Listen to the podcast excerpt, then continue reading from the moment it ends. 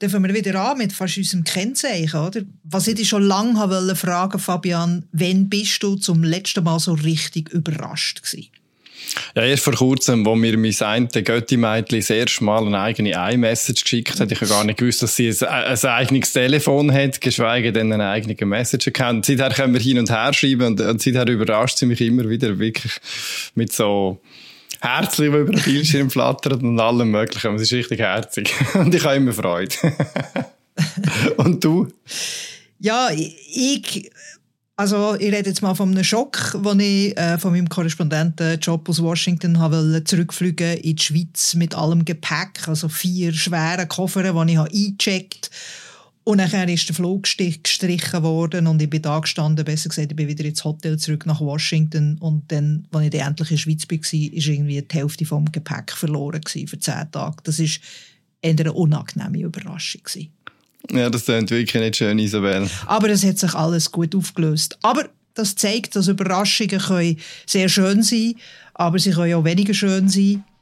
Und äh, wir reden heute über äh, Überraschungen im US-Wahlkampf, die definitiv von der unangenehmen Sorte sind, wenigstens für die Partei, die überrascht wird. Wir reden von der sogenannten Oktober-Überraschung, der October Surprise.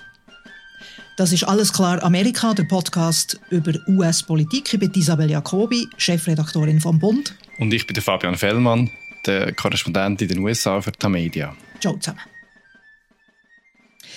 Der October Surprise ist ein Begriff aus dem US-Wahlkampf, aus dem Repertoire von der Wahlkampfführung. Wahlen sind ja in den USA immer Anfangs November.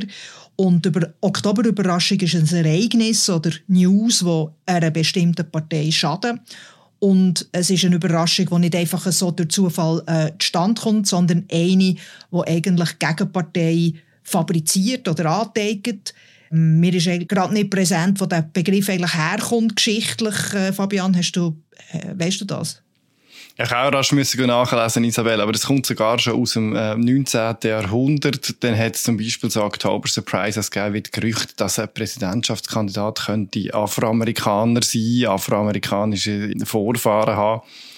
Aber ähm, so richtig aufgekommen ist er seit 1980, wo der Carter gegen den Reagan im Wahlkampf sind und im Reagan seine Leute befürchtet haben, der Carter könnte im allerletzten Moment mit dem Iran eine Lösung finden in der Geiselkrise in Teheran, in der, der US-Botschaft damals. Und sie haben dann so eine, so eine riesige, wie ein Geheimdienstnetzwerk, ein informelles aufgezogen, um allenfalls dann die News frühzeitig mitzubekommen, wenn sie dann kämen. Wie wir ja wissen, tragischerweise ist das nicht so gekommen, aber seitdem geistert der Begriff immer wieder durch die US-Medien. Also es ist eigentlich ein Oktober-Surprise, der dann gar nicht ist zustande gekommen, sozusagen. Genau. Wir kommen also bei diesem Wort ändern äh, die Tag vor der Wahl von Donald Trump in im Jahr 2016, wo der damalige FBI-Chef äh, James Comey ein paar Tage vor dem Wahltermin hat bekannt gegeben, dass das FBI gegen Hillary Clinton ermittelt. Es ist äh, zwar nicht ganz klar, warum der Comey das hat gemacht oder? aber es hat definitiv ähm, Donald Trump in den Wahlen genützt. Der Comey hat dort dann ein Tabu irgendwie gebrochen, also dass die Bundespolizei sich nicht in den Wahlen einmischt. Das ist so ein das äh, Beispiel, das mir geblieben ist, was ein Oktober-Surprise war. Ja, aber es sind ja nicht nur Republikaner, die Oktober Surprises anrichten, oder häufig spielen die Medien eine grosse Rolle. Es hat zum Beispiel äh, McCain gegen Obama 2008 die Nachricht gegeben, dass eine Verwandte äh, von Obama eine illegale Immigrantin in Boston ist, die eigentlich hat müssen ausreisen die Arbeitslosigkeitszahlen sind auch immer wieder äh, als, als so Oktober Surprise beschrieben worden, weil halt die Wirtschaft eine grosse Rolle spielt in diesen Wahlen. Mhm. Oder auch das berühmte Video vom, äh, oder Audio von Trump äh, mit im Bus, wo er da über Grab Your, your Pee oder hat, hat, äh, hat gesagt, genau. wo, wo dann aber auch nicht. Das ist eigentlich auch ein Oktober-Surprise gewesen, wo dann aber nicht so durchgeschlagen hat im Jahr 2016. Und jetzt ist wieder äh, Wahlkampf in den USA. Es sind Midterms, äh, Zwischenwahlen stehen an, Kongresswahlen, die in drei Wochen stattfinden. Es ist also Oktober und es hat schon ein Surprise gegeben. Gas prices on the rise again. The national average is up by nearly 10 cents compared to a week ago, just on the anticipation. And that means higher gas prices for us. Am 5. Oktober haben die OPEC-Länder beschlossen, die Ölproduktion zu drosseln. und das wird schließlich der Erdölpreis äh, ankurbeln, ansteigen und sie haben wirtschaftliche Gründe angeführt. Bei den Demokraten in den USA ist das aber gar nicht gut angekommen, weil das wird eine Auswirkung auf den Benzinpreis in den USA haben und das kann den Demokraten an der Urne empfindlich schaden. Es hat einen Aufschrei gegeben, gell, Fabian? Also, wie war die Reaktion? Gewesen? Ja, die Reaktion ist, ist laut und enorm gewesen, oder? Weil die Kurve vom Benzinpreis ist auch die Kurve von der Popularität von Joe Biden. Und je höher der Benzinpreis, desto schwieriger wird es für die Demokraten jetzt bei den Zwischenwahlen. Ähm, der Joe Biden hat auch sofort reagiert und aus der strategischen Erdölreserve von den USA ähm, weiteres Öl freigegeben, um, um den Preisanstieg ein bisschen im Griff zu behalten. Aber es, es ist völlig klar, jetzt in der letzten Woche hat sich abzeichnet, die Wirtschaft wird wieder ein stärkeres Thema, damit die Inflation, die Teuerung, vor allem Benzinpreise. Und gleichzeitig ist es auch politisch einfach ein wahnsinnig schlechtes Zeichen für beiden. Er ist erst gerade zum, äh, nach Saudi-Arabien gereist, zu Mohammed bin Salman, wo er selber eigentlich als Paria erklärt hat nach dem Mord am, am Jamal Khashoggi, einem saudischen Journalist. Saudisch-amerikanischer Journalist, ja. Saudisch-amerikanischer Journalist, genau. Und, und dann reist der beiden ähm, nach Saudi-Arabien, schüttelt den Bin Salman die Hand, kommt dann noch nicht einmal irgendeine konkrete Zusage über. Er ist für das sowieso schon hart kritisiert worden in den USA. Mhm. Und jetzt, wo sich zeigt, dass die Saudis dann einfach trotzdem den Ölpreis aufentun, was ja Russland im Krieg gegen die Ukraine hilft, da so. Ja. Auch aus dem Grund hätten beiden ihn gebeten, das nicht zu machen, oder? Und jetzt machen sie es noch, noch erst recht. Nicht nur tun sie die Ölförderung nicht ausdehnen und den Preis noch ein bisschen senken, sondern sie tun sie sogar drosseln und den Preis lastigen. Das ist ein Schmach sondergleichen für die beiden. Ja, und er hat ja offenbar Doppelgeländer gebeten, zu warten oder mit, bis nach dem Wahlkampf. Ist das korrekt, oder?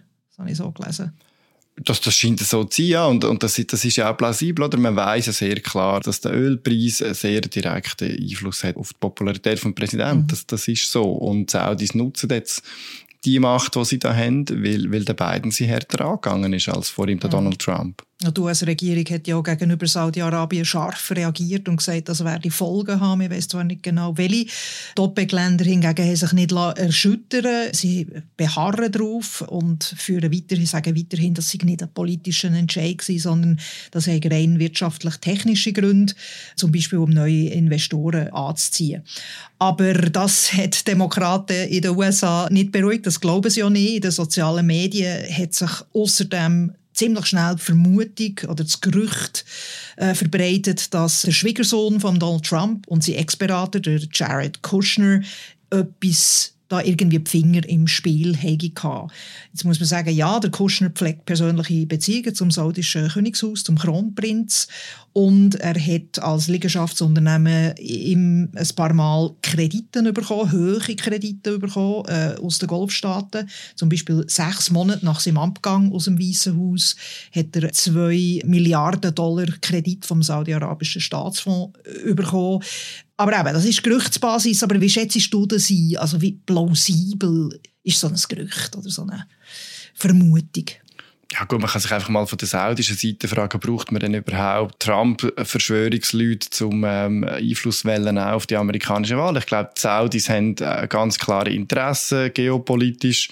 Sie sind zum Teil ein Alliierter von den Amerikanern, aber halt auch ein Rival, gerade im Nahen Osten.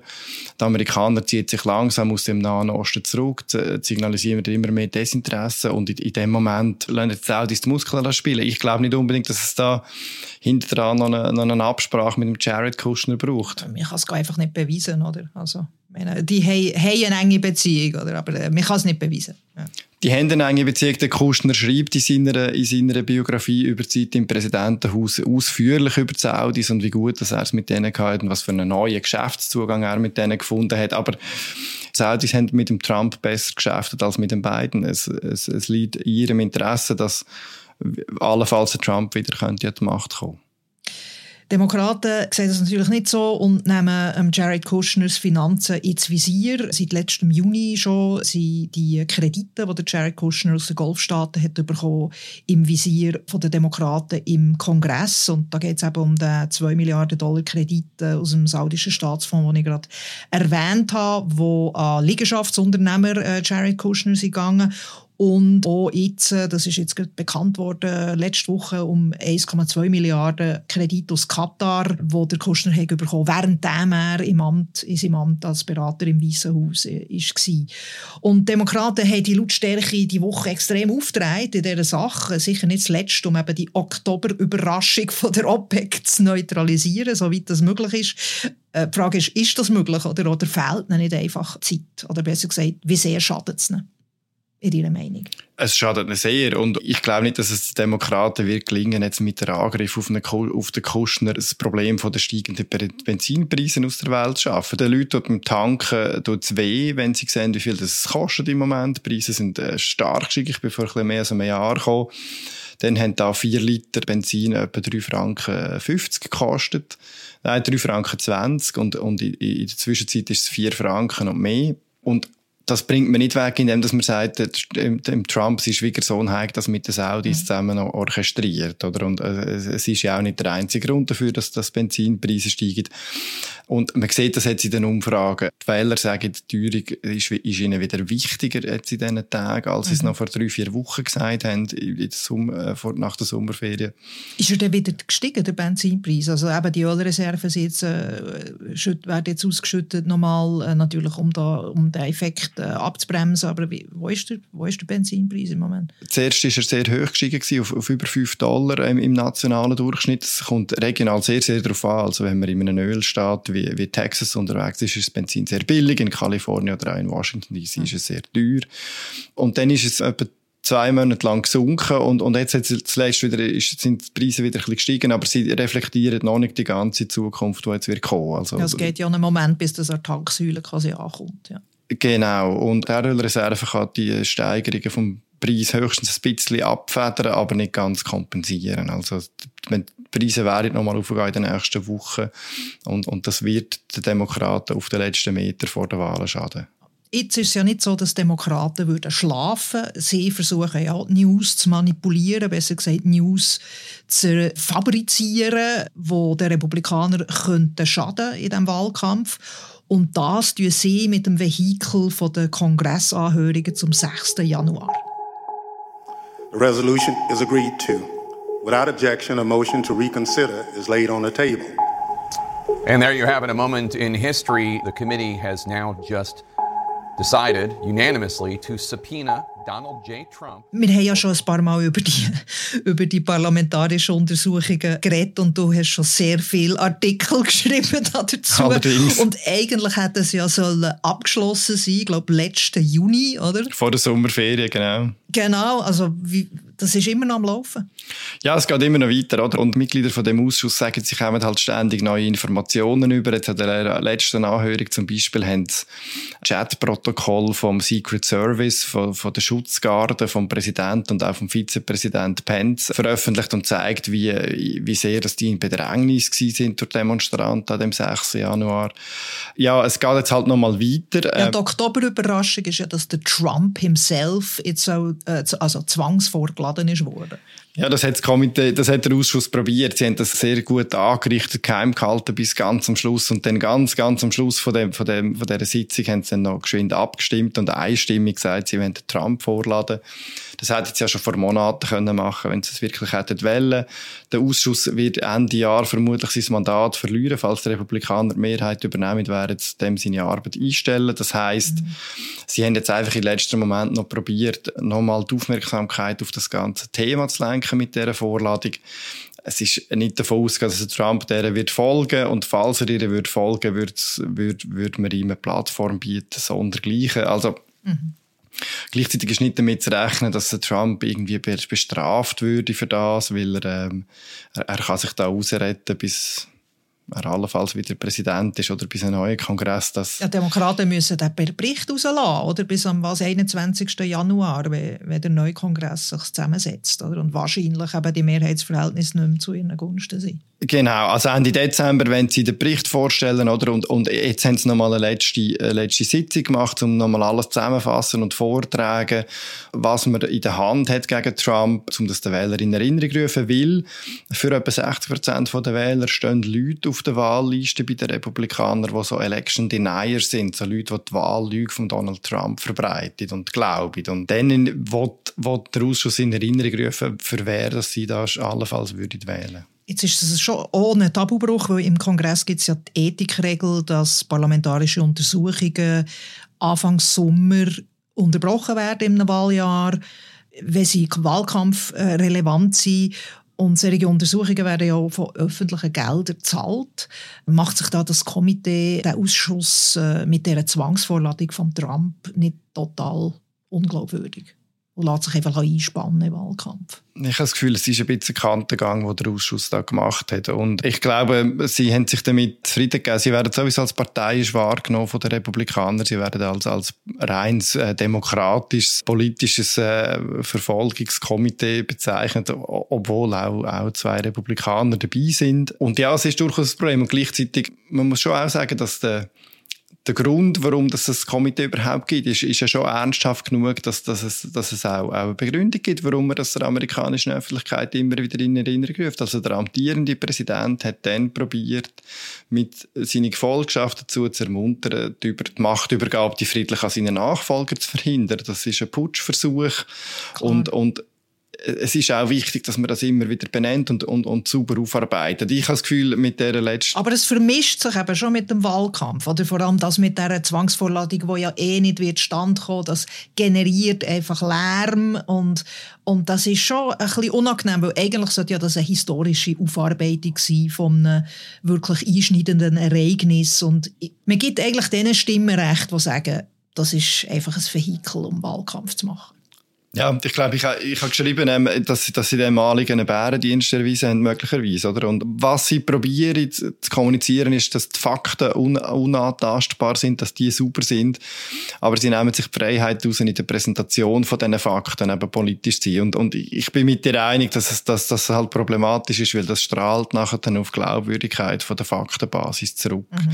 Die Leute glauben dann nicht, was der Parlamentarische Ausschuss herausgefunden hat. Und was er herausgefunden hat, ist relevant. Sie haben wirklich können im Detail nachzeigen, was dann im Weißen Haus passiert ist und Außer von Trump selber weiß man, weiß man noch nicht, was passiert ist, aber sonst hat man sehr, sehr ein klares Bild. Und das, das Bild zeigt eigentlich, mhm. dass man, dass man den Trump nicht mehr darf in ein, in ein öffentliches Amt tun. Mhm was dann für 2024 bei der Präsidentschaftswahl re relevant ja, wird. Genau. Aber hilft die Oktober Surprise, der Trump zwangs einzuladen vor den Ausschuss für, äh, für die Aufarbeitung vom 6. Januar der Demokraten wirklich? Hey, die Wähler und die Wählerinnen nicht schon lange Seiten bezogen und wissen, um was das da geht? Ja, absolut, absolut. Ich meine, also der Effekt, was es hatte, ist, dass es nochmal einen medialen Wirbel gegeben hat, oder einen Tag lang. Es, ist nochmal eben allen in Erinnerung gerufen worden. Es hat nochmal neue Soundbites gegeben. Es hat nochmal ein Video gegeben von der Nancy Pelosi, der Mehrheitsführerin den Demokraten, wo, wo mit dem Chuck Schumer, einem Mehrheitsführer von Demokraten im Senat, zusammen, zumindest in dem belagerten Capital sich abspricht und sagt, das kann doch nicht sein, was passiert da. Thank you. Oh my gosh. They're just breaking windows. They're doing all. They said somebody was shot. It's just, it was just horrendous. And all at the instigation of the president. Man hört sie telefonieren äh, mit, mit Gouverneuren von Virginia, was was beten werden, endlich Soldaten zu schicken, um die Lage unter Kontrolle zu bringen, damit das Parlament kann seine Arbeit machen nämlich den neuen Präsidenten zu wählen. Das haben sie schon geschafft, aber eben, das ist ein, ein Strohfeuer, ein Medial. Ich, mhm.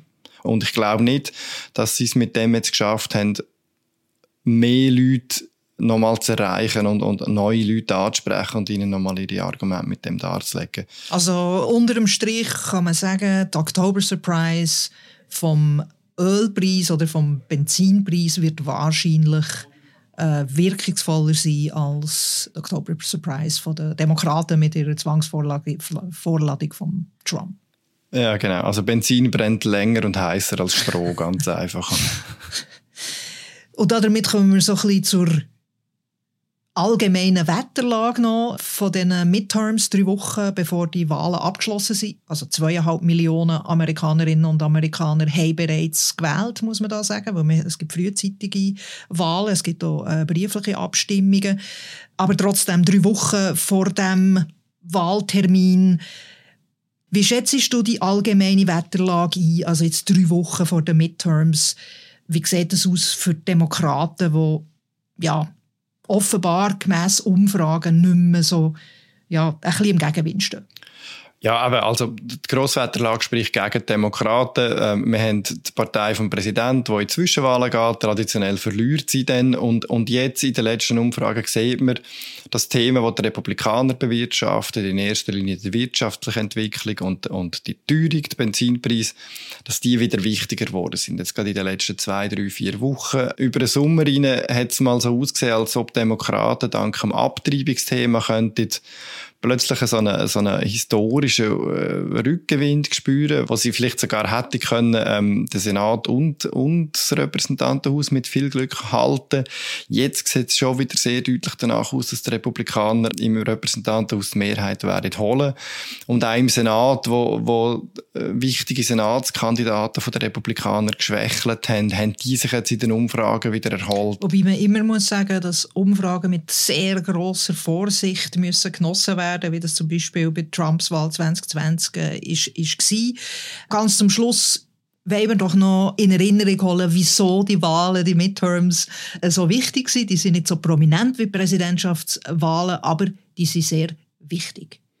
Sie sind sehr wichtig. Die Wahlbeteiligung ist zwar immer ein bisschen tiefer als bei den Präsidentschaftswahlen und in diesen grossen Wahljahren, aber eben, es geht darum, der Präsident kommt ins Amt und er hat jetzt den, den Kongress und den Senat hinter sich gehabt, den kann er zwei Jahre lang machen und dann, in der Regel, rührt das amerikanische Wahlvolk ihm einen Knüppel zwischen Beine und tut ihm eine Kongressmehrheit entgegen, wo, wo von der anderen Partei ist. Und das bedeutet, dass der Präsident eigentlich nicht mehr mit dem Parlament zusammen kann regieren kann, weil die Republikaner werden alles blockieren von dort weg, wo der Präsident Biden bringt, wo die Demokraten bringen. Und, und der Biden wird dazu äh, gezwungen sein, im Gegenteil extreme Vorstöße von den Republikanern zu verhindern, mit dem Veto zu belegen. Sie werden zum Beispiel sicher im Einwanderungsbereich werden sie mit Gesetzesvorschlägen kommen, wo der Biden wird müssen stoppen, wo ihm dann 2024 bei den Wahlen wieder könnte zum einem Stolperstein werden. Und vielleicht kommt es zum Impeachment von Präsident Biden. Das ist genau. Äh, und eine ganze Menge von Untersuchungen. Also die Zwischenwahlen sind, sind, sind sehr entscheidend für, für, für die Hinterlassenschaft von Präsident Biden. Mal sehen, was der Oktober noch äh, für Überraschungen wird bringen. Es geht noch drei Wochen bis zu den Midterms. Das ist alles klar. Amerika war der Podcast zur US-Politik und über alles, was wichtig ist in der US-Politik. Ich bin Isabel Jacobi. It was a pleasure having you. Auch meinerseits und ich wünsche euch allen ganz viele schöne Überraschungen, bis wir uns beim nächsten Podcast wieder hören. Ciao miteinander. Tschüss zusammen.